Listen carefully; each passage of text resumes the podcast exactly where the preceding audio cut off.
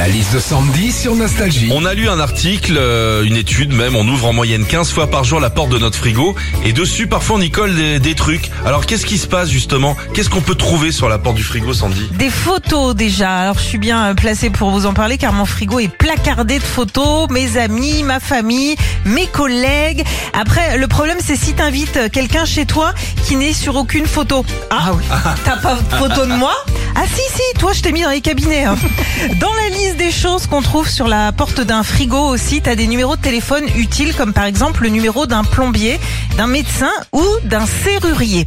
D'ailleurs, très intelligent de mettre le numéro de téléphone d'un serrurier sur la porte du frigo quand t'es bloqué à l'extérieur. hein.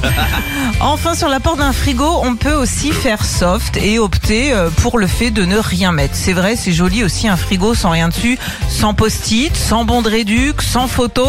Par contre, quand t'es parent, t'as quand même, euh, quoi qu'il arrive, un truc bien visible dessus, c'est les traces grasses des doigts de tes enfants. Philippe et Sandy. 6h-9h sur Nostalgie.